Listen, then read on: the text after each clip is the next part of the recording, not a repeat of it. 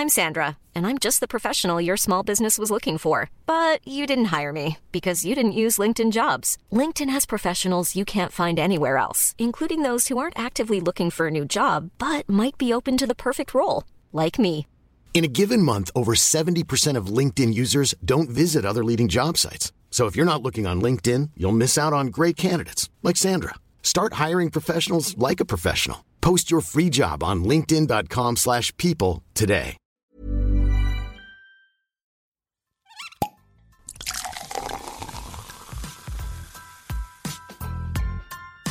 Eine Frage des Geschmacks. Der Falstaff Gummi Podcast.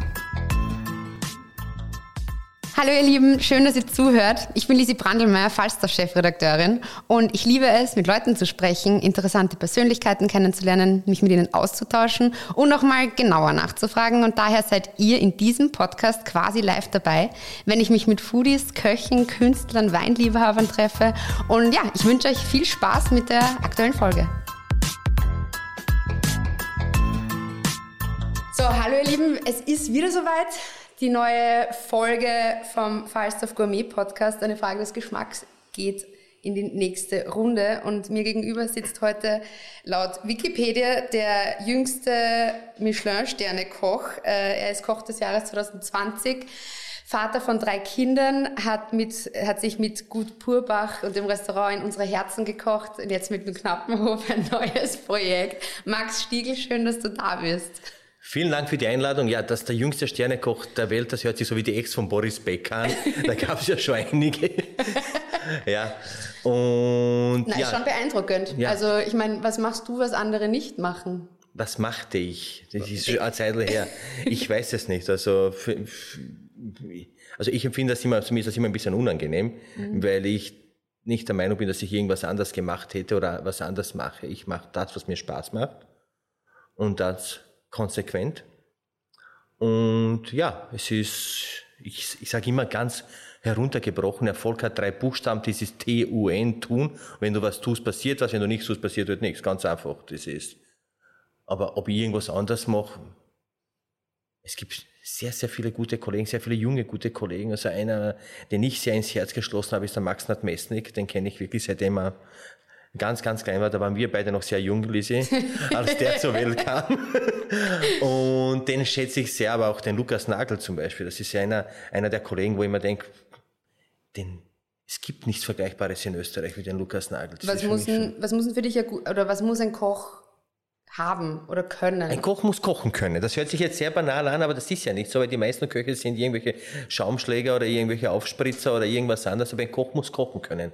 Einen Koch macht aus, dass er aus nichts etwas macht oder aus einer, aus einem äh, Rohdiamant einen brillanten Schleif sozusagen, weil wenn das Grundprodukt gut ist, aber nur Gänseleber, Kaviar und weiß ich, Trüffel hobeln, da kann ich drei Schimpansen reinstellen. Wenn ich mir jetzt zum Beispiel den äh, in Wien jetzt hier den, Herr, den Heinz Reitbauer anschaue, ein sensationeller Kollege, der wirklich aus ganz, ganz einfachen Basisprodukten etwas macht, ist großartig einfach. Und dann ge- gibt's andere, wo wo du hingehst und da kriegt man nur das und das und das. Also eine Palette an, an exklusiven Nobelprodukten und die irgendwo von irgendwo hierher importiert werden. Also Würdest du sagen, ist das Talent oder, oder hat es auch was mit Talent zu tun oder ist es vor allem äh, irgendwie die, das Interesse dazu und vielleicht auch Übung macht den Meister? Ich glaube, dass es äh, Übung ist, aber ich, ich glaube auch, dass sehr viel äh, die, die Kinderstube ist, also die Erziehung.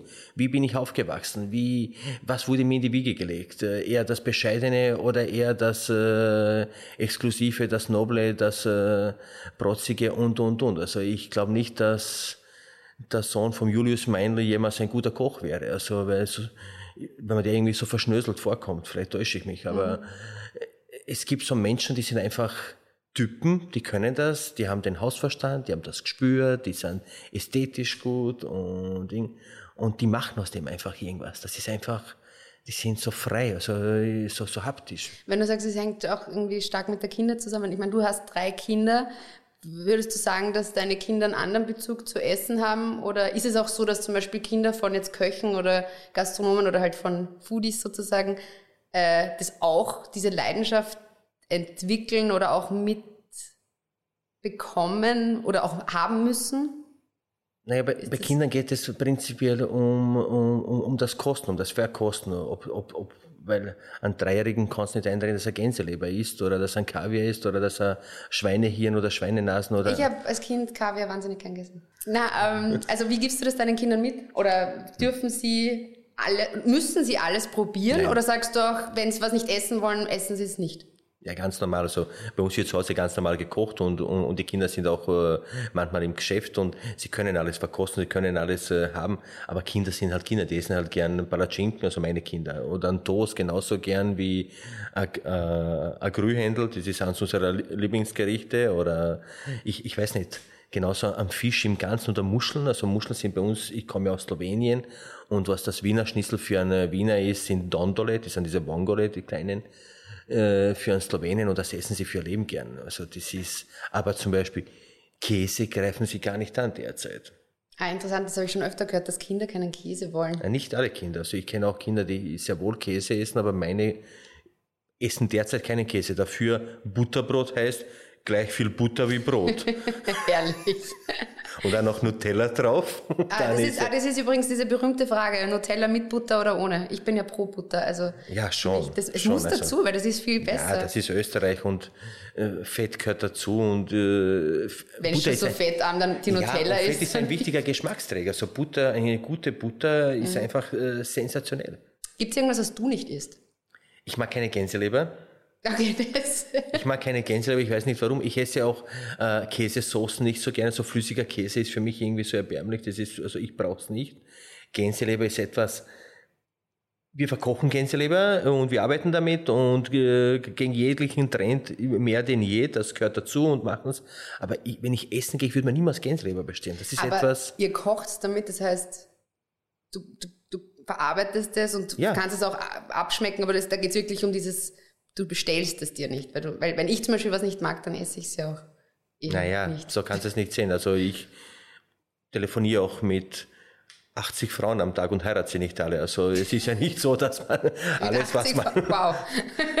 Wir haben ein Callcenter, nein, aber das ist, aber so ist, also wir verkochen uns, aber ich selbst würde mir niemals irgendwo eine Gänsleber bestellen, weil das für Okay. mich irgendwie so, ich weiß nicht, ist gut, in Mikromengen sehr gut, aber ich brauche es nicht. So gebratene Gänseleber ist etwas, wo ich mir denke, brauch's nicht. Ich würde mir auch keine Putte bestellen. Ein Putte und Cordon Bleu, wenn ich nicht weiß, wo die Putte herkommt, würde ich niemals essen. Okay. Und was ich noch nicht mag, das kriegt man sehr selten in Österreich, aber Siebenschläfer im Ganzen Ja. die schmecken wirklich, also gebacken sind sie hervorragend, weil bei uns in Slowenien oder in Kroatien ist man Siebenschläfer. Gebacken sind sie super, auch in so einer Brotet sind sie, aber Siebenschläfer im Ganzen sind grauenhaft, weil die einfach durch das im Ganzen gebratene, durch das Fett, welches die dran haben, entsteht so ein eigener Geruch. Und da Ja. liegt was in der Luft. Also da, da gehört schon ein bestimmter Fetisch dazu. Du hast jetzt gerade gesagt, Gänseleber wird zum Beispiel verarbeitet. Wie würdest du generell deinen Kochstil bezeichnen? Beziehungsweise du hast ja vor allem dieses Nose-to-Tail-Prinzip. Das ist vielen jetzt bekannt, das ist auch immer populär, wird auch immer populärer eigentlich. Aber ist das jetzt, zeichnet das vor allem deinen Kochstil aus oder würdest du sagen, Na, ich finde, der, der Luxus ist ja das Rare, nicht das Boden, äh, äh, so, der Luxus ist ja das Rare, nicht das äh, Teure. Und ich glaube, je bodenständiger man kocht, also wir kochen bodenständig, also ich bin, sind keine Architekten am Teller, das sind keine Fotos, die man irgendwo hunderttausendmal postet, weil sie, keine Ahnung, nicht mehr rausgetragen werden können, sondern es ist ein ehrliches, bodenständiges Essen. Und jetzt auf die Luxustheorie nochmal zurückzukommen, nur damit du einen Vergleich hast. Wenn ich ein Schweinschnäuzchen nehme, eine Sau mit 200 Kilo hat nur eine Schnauze und einen Ringerl. Das heißt, da müsste die Schnauze das x-fache vom Bauch oder vom Filet oder von irgendwas anderem kosten. Weil es ist ja auch so, dass zum Beispiel wenn Louis Vuitton nur eine Handtasche macht oder Hermes oder was es ich wäre, nur eine einzige und 2000 andere kostet die eine um das x-fache mehr. Ich habe jetzt gelesen von diesen äh, Louis Vuitton Schuhen, die sie da jetzt machen, diese Sneaker, die sie rausbringen, um 110.000 Euro, weil es nur zwei oder zehn Paare oder, oder irgend sowas gibt. Und genauso ist es in, in, bei uns in der Genussbranche. Also wir müssten von der Verknappung leben und mal umdenken und nicht sagen, nur weil der Kunde gerne ein Filet möchte oder etwas, muss es teurer kosten, sondern nein, es gibt weniger davon. Ein Schwein, auf das Schwein jetzt zurückzukommen, jedes andere Tier genauso, hat nur ein Herz, eine Leber, zwei Nieren im besten Fall und eine Zunge, einen Rüssel jetzt auf der Schwein und, und ein Schwanzerl. Das kannst du ja beim Fisch jetzt genauso umwenden. Und das müsste ja viel, viel mehr Ja. kosten als alles andere.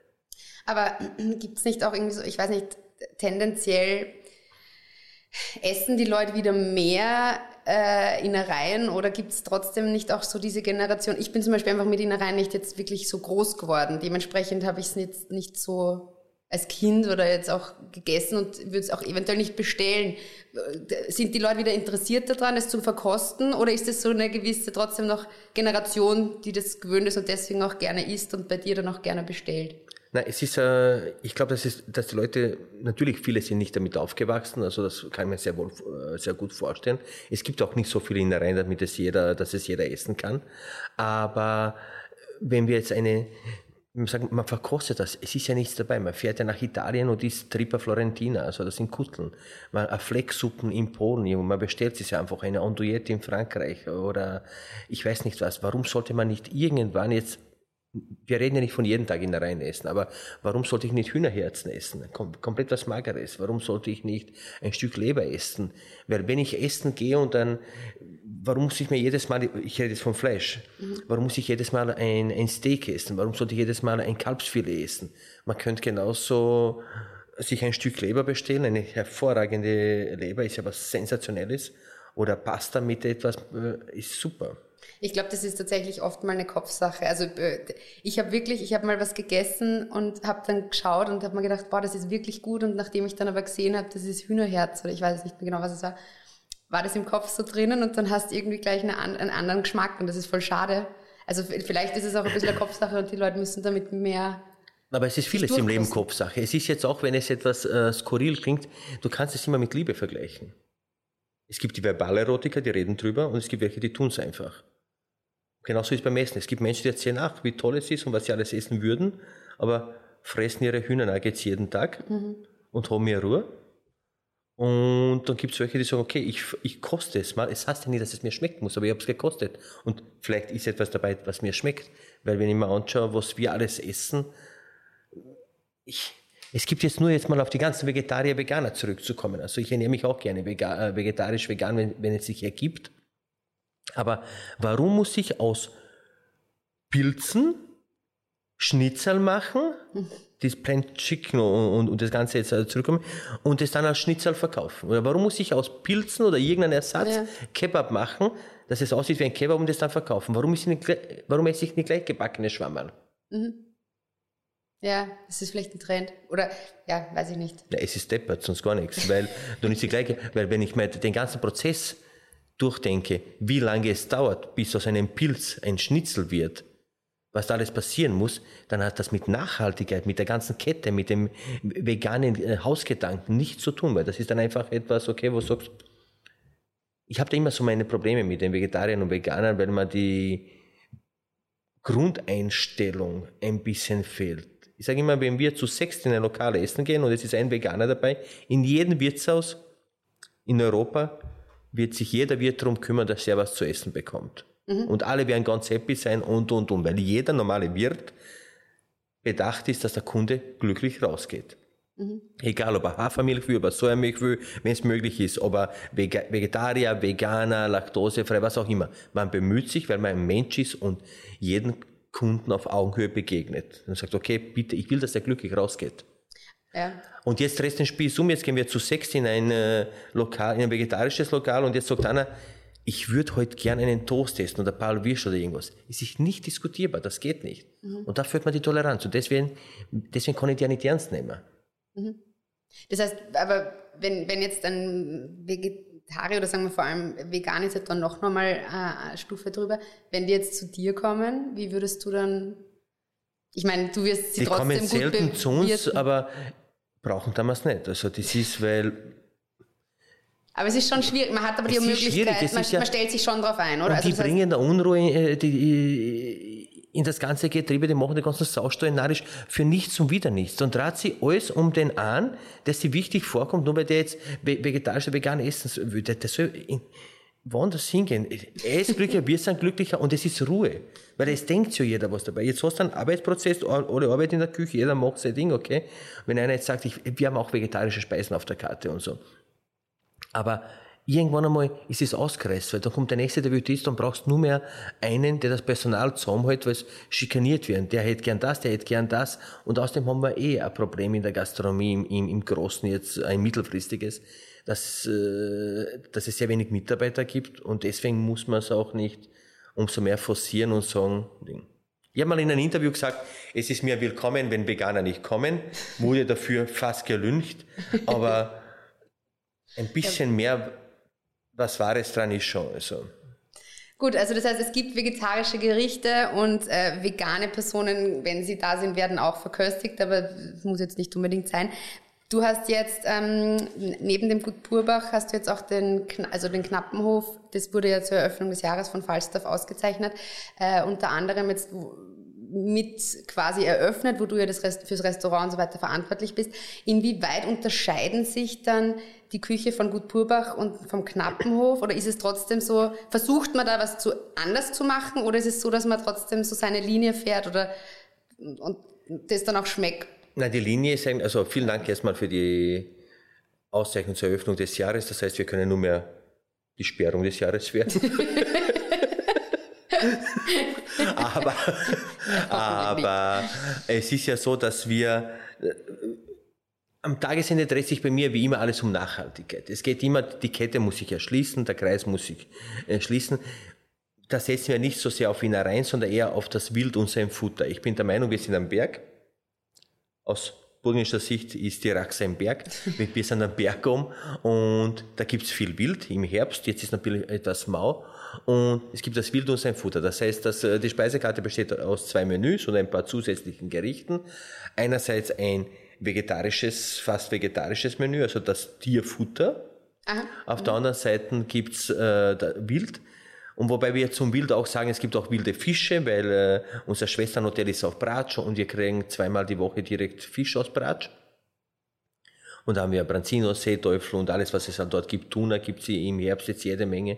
Kroatischen Tuna von unten, der ist hervorragend. Die. Und deswegen eben das Wild und sein Futter. Also da wird auch gut angenommen. Also jetzt ist Festspielzeit in Reichenau. Es ist äh, eine sehr, sehr schöne Zeit. Im Herbst ist dann wieder kulinarisch viel interessanter, sage ich jetzt mal für, als Koch, weil wir da natürlich sehr viel äh, Wild haben. Da gibt's alles vor der Haustür, von Hirsch, Reh, Hasen, es gibt Steinböcke, wobei sie nicht am, äh, am Abschussplan stehen, aber schauen wir mal. Und es gibt Wildgeflügel, es gibt es einfach, was der Wald hergibt und es ist schön. Und mit meiner wirklich kogenialen Partnerin, mit der Helena Ramsbacher, funktioniert das sensationell. Weil das einfach eine coole Alte ist, die wirklich ein Ding. Und ja, funktioniert. Da bist du ja dann eigentlich relativ viel unterwegs. Also du pendelst dann zwischen, du bist auch oft in Wien äh, beruflich, also du bist in zu Hause, gut Burbach, dann Wien, dann was, was, also soweit ich weiß, hast du ja einen äh, Chauffeur, der dich herumbringt, weil damit du auch arbeiten kannst. Was äh, sind so deine Arbeits-To-Dos, wenn du im Auto von A nach B fährst, beziehungsweise wie lange denn eigentlich? Naja, also die Hauptzeit die Hauptzeit verbringe ich natürlich auf Gut Burbach, das ist mhm. ja unser Baby, das ist ja die meiste Zeit. Ich versuche ja auch fast jeden Abend Service in, in, in Burbach zu sein, weil das natürlich unser Baby ist, unsere Bühne, unser Herzstück und, und, und. Und sonst arbeiten wir im Auto. Wir sind immer zu zweit unterwegs und arbeiten. Es wird viel gearbeitet, wir haben, es wird aufbereitet, es wird vorbereitet, wir haben Bestellungen gemacht, es wird alles organisiert, es wird, es gibt nichts, was wir nicht nebenbei machen und die Strecken sind schon sehr weit. Also wenn ich jetzt äh, Burbach Knappenhof. Am Donnerstag sind das eineinhalb Stunden, Knappenhof Wien wieder. Da sitzen wir teilweise fünf Stunden im Auto und mhm. da wird gearbeitet. Und das ist für uns eine sehr gute, erholsame Zeit, wo wir sehr frei arbeiten können. Und es ist auch oft Zeit, wo man nicht wegkommt, weil man sitzt nebeneinander und, und arbeitet. Und dann wird, da gibt's, du kannst nicht sagen, so, ich hol mir schnell einen Kaffee oder ich mache das oder ich gehe eine rauchen, sondern nein, man ist beieinander und wir bringen sehr viel in der Zeit voran und auch äh, egal, ob es organisatorisch ist, wir irgendwelche Events organisieren müssen oder etwas, weil die Zeiten in der Gastronomie, also kann ich von mir reden und von meinem Betrieb, ist, sind schon sehr hart geworden und man muss sich wirklich viel bemühen, damit man auch äh, die Mitarbeiter zusammenhält, damit man an, äh, ans Geschäft kommt. Äh, man holt sich Events rein ins Haus, man holt sich äh, alles Mögliche, damit der Topf gefüllt wird weil ich, wenn ich es auf den Punkt bringen möchte, schon ein bisschen Respekt vor dem Herbst habe. Weil wenn ich mir denke, wenn jetzt irgendwelche Maßnahmen wieder kommen und, und, und, dann ist es mir wichtig, dass ich mich auf niemanden verlassen muss. Kann, ähm, kannst du auch irgendwie die Verantwortung mal abgeben oder beziehungsweise was passiert, wenn Max Stiegel auf Urlaub fährt? Oder fast nur auf Urlaub? Da rennt es ganz normal weiter, wie wenn ich da bin. Also das ist schon, also beide Betriebe sind so aufgestellt, dass sie funktionieren würden. Natürlich bin ich dann selbst nicht vor Ort, aber im Sommer sind wir da. Urlaub wird meistens im Herbst gemacht oder im, im, im Frühjahr oder um, um die Zeiten. Aber jeder ist ersetzbar. Jeder von uns ist ersetzbar. Und so wichtig sind wir nicht, dass wir jetzt in irgendeiner Form glauben, es wäre auch den Mitarbeitern gegenüber verantwortungslos, wenn ich den Betrieb nur auf eine Person aufbauen würde. Weil wir müssen, wenn ich mir jetzt einen Fuß bre- brechen würde und ich bin sechs Wochen außer Gefecht, Muss, das muss der Betrieb genauso weitergehen, weil die Mitarbeiter müssen genauso ihre Arbeit haben. Die haben auch Verpflichtungen, die haben auch äh, äh, Kredite, die haben auch äh, was auch immer zum Zurückzahlen. Also es wäre verantwortungslos, wenn ich sagen würde, wenn ich nicht da bin, muss der Betrieb zusperren. Ist auch sinnlos. Würdest du sagen, dass du ein guter Chef bist? Das weiß ich nicht. Das weiß ich nicht. Also ich würde von mir selbst nie behaupten, dass ich ein guter Chef, dann ein guter Vater, guter, guter Liebhaber oder was weiß ich. Das, das müssen andere urteilen. Das ist mir eigentlich, eigentlich ist mir das wurscht nicht, aber ich mache so, wie ich es mache und wenn es passt, passt, wenn es nicht passt. Es passt auch nicht jeder in jedes Korsett rein. Ich weiß nicht, wenn ich mich hier im Haus herumfragen würde, ich weiß, möchtest du wirklich gern wissen, ob du, möchtest du von jedem geliebt werden? Ja. Schon aber. Und äh, was steht denn jetzt noch an? Also ich meine, es ist ja doch einiges, das äh, läuft. Du bist viel unterwegs, du hast viele Ideen. Ja, wir sperren demnächst äh, das Spittelberg im Spittelberg am äh, das Spittelberg am Spittelberg auf. Und das wird äh, ein, unser neues äh, Projekt mit der Helena Ramsbacher und das wird auch eher ein sehr bodenständiges Lokal werden. Sehr, also ja, eine neue bodenständige Küche, nennen wir es mal so. so da, wird es Fleisch als Zuspeise mehr geben. Also da, es wird sich schon mit viel mit, mit Bohnen und Pasta und also mit Teigwaren jetzt. Also es wird kein Italiener und es wird keine Pizza geben oder vielleicht auch schon. Aber es wird eher ein bodenständiges Lokal, weil ich der Meinung bin, man muss ja auch ein bisschen geopolitisch entgegendenken, weil äh, es wird alles teurer und alles wird äh, äh, exklusiver und teurer, sagen wir es mal so. Und dann die Inflation steigt, aber es, man hat nicht deswegen mehr Geld, weil die, das einzige Konstante sind die Gehälter derzeit. Und das ist natürlich traurig, weil das kommt ja alles jetzt retour. Und wenn jetzt alle weniger verdienen am Tagesende, gehen sie auch um das weniger fort. Also haben wir uns gedacht, wir werden da entgegendenken. Und ja, dann mittelfristig, also nächstes Jahr, Mitte, Anfang nächsten Jahres werden wir vis-à-vis vom KDW im Hotel Das Tirol unten. Da ist ein kleiner Laden, da werden wir auch so einen kleinen, ganz kleinen, feinen Laden aufmachen. Das wird aber eher was, das ist genau vis-à-vis vom KTW dort und es ist eine sehr schöne Lage und das wird aber ganz was Kleines, exklusiv, nicht im, im Sinne von teuer, sondern ganz was, also, aber mein Geheim- Traum ist noch, Geheimtipp, aber Hotspot. mein Traum wäre noch immer eine Cevapcici-Bude irgendwo aufzumachen. Ich bin ja am Tagesende in Jugo und das Herz schlägt ja in mir nach wie vor noch. Und ich denke mal, so ein kleines Cevapcici-Lokal irgendwo, nur so Cevapcici mit Eiwa und so, das wäre ja Das sensationell. ist ja perfekt für ein Pop-up eigentlich. Das kann man ja mal ausprobieren. Hatte ich schon mal. Ja? Hatte ich schon mal, war sehr, sehr gut bei, bei Schönwetter immer in Purbach am Neusiedlersee. Ja. Das ist Jugo am Spitz, weil es beim Kloster am Spitz oben war. Und ich überlege, das irgendwo wieder aufzumachen. Aber es gibt in Wien so viele so leerstehende Gassenlokale. Man kann da ja wirklich mal vorübergehend so Ja. was machen. Also ich würde, ich wäre auf jeden Fall bei der Eröffnung dabei und würde, Ja. ich würde, ich würde Zur. Eröffnung kommen alle gerne, aber das sind die meisten eingeladen. Aber Aber ich helfe da. ja, du hilfst da sehr, sehr gerne. Also vielleicht können wir wirklich, wenn man irgendwas hörst, irgendwo so, aber einfach so Cevapcici für- als, als Takeaway, sensationell. Das, das machen wir. Ja. Das heißt, beim nächsten Podcast-Interview berichten wir dann, wie, wie unsere Pop-up Chibabchichi Bar war. Ja? Na, ist ja was Gutes, oder? Ja. Cevapcici für einen guten Zweck. Äh, Genau, super. Ist super, oder? Da könnte man Ding, weil es gibt ja so ein gutes Rinderprojekt, in, in, ein, ein, äh, ein Rindprojekt in Österreich, dieses XO Beef. oft sehr umstritten. Ich schätze es sehr, Ja.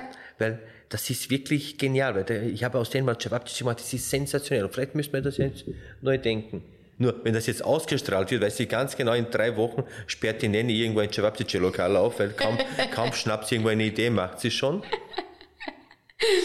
Na, äh, das, also, das machen wir. Ja. Schauen wir, wir, wir brainstormen. Vielen Ja. Dank, dass du da warst. Vielen Dank für deine Zeit und Ja. jetzt trinkt man einen Kaffee. Ja, voll. Alle Infos und Folgen findet ihr auf falstaff.com slash podcast und überall, wo es Podcasts gibt.